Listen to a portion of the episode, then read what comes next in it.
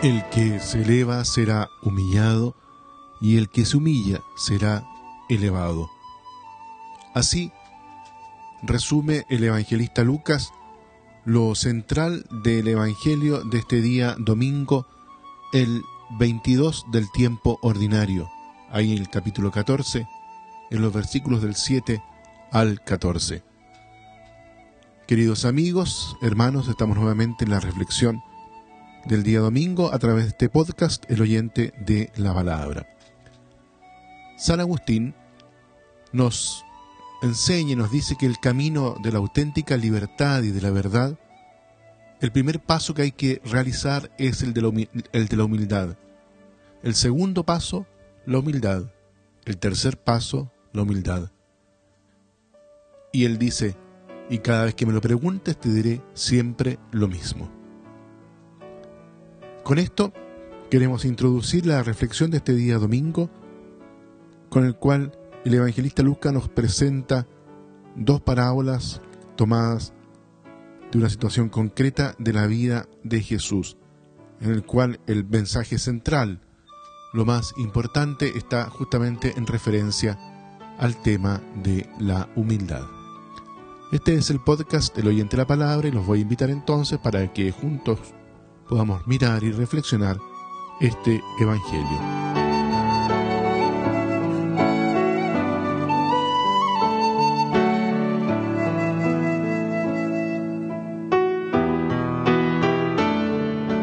es en el marco de un banquete donde el evangelista Lucas recoge un par de enseñanzas de Jesús relacionadas con la elección de los primeros puestos y la elección de los invitados. La página del texto evangélico de este día domingo que estamos meditando está incluida toda ella dentro de estos límites. Una clave de lectura para la parábola contenía el capítulo 14 de Lucas y en consecuencia también para los dos que componen el texto evangélico de este día domingo, está en poder señalar que ambas tienen como tema la invitación de Dios al banquete escatológico y por consiguiente podemos caracterizarlas como las parábolas de la invitación divina. Las dos parábolas que nos interesan hoy mantienen una relación muy estrecha con nuestra experiencia cotidiana parecen dos escenas tomadas de la vida diaria, dos momentos que al final han sido recompuestas en una unidad dinámica, capaz de revelar, por un lado, la mente de quien invita y por otro, las instancias éticas requeridas a quien acepta la invitación.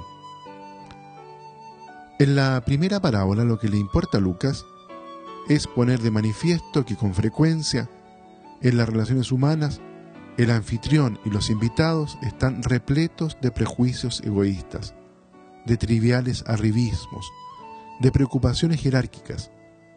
Jesús desmantela con sus claras afirmaciones las intenciones de estos y pone al desnudo, allí en torno a la mesa, sus sentimientos.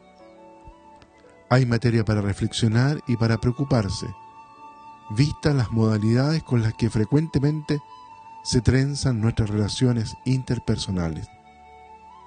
También en la segunda parábola pone Jesús en claro que bajo de un gesto aparentemente magnánimo se esconde en muchas ocasiones un sentimiento egoísta. Cuando la elección de los invitados está sugerida únicamente por motivos de obligación, de simpatía y de interés. No es fácil captar la fuerte carga de contestación que caracteriza a estas parábolas de Jesús, que una vez más se manifiesta como el Mesías de los pobres, el defensor de los pequeños y de los oprimidos, alguien que se pone siempre del lado de los últimos. Así podemos entonces comprender la bienaventuranza final. Feliz tú si no puedes si no pueden pagarte recibirás tu recompensa cuando los justos resuciten. Jesús propone aquí de una manera implícita el ejemplo del mismo Dios, que no hace acepción de personas a la hora de distribuir sus bienes. Así debería proceder también el perfecto discípulo de Jesús, superando la lógica humana, frecuentemente egoísta, y esperar la recompensa, a lo sumo, solo de Dios. Quizás a modo de conclusión, poder decir entonces que la humildad a la cual nos invita el Señor con estas dos parábolas, tanto si eres el que invita o si eres el invitado a la cena, tal como lo expresa Jesús en la parábola, requiere de la humildad del corazón. Y en este contexto quiero recordar lo que humildad es para Santa Teresa, quien a mi modo de ver dio una buena definición. Andar en verdad, ni más ni menos. Saber ser lo que uno es y saber luchar por ser lo que Dios espera que seamos. Aceptando la verdad, viviendo verazmente, sin enaltecerse, sin elevarse, sin darse importancia, sin engreírse, sin considerarse autosuficiente. Aceptar la verdad pura y simplemente. Esta humildad es un valor evangélico, por eso Jesús emplea ahí esta fórmula, feliz tú, tal como lo hace en las bienaventuranzas.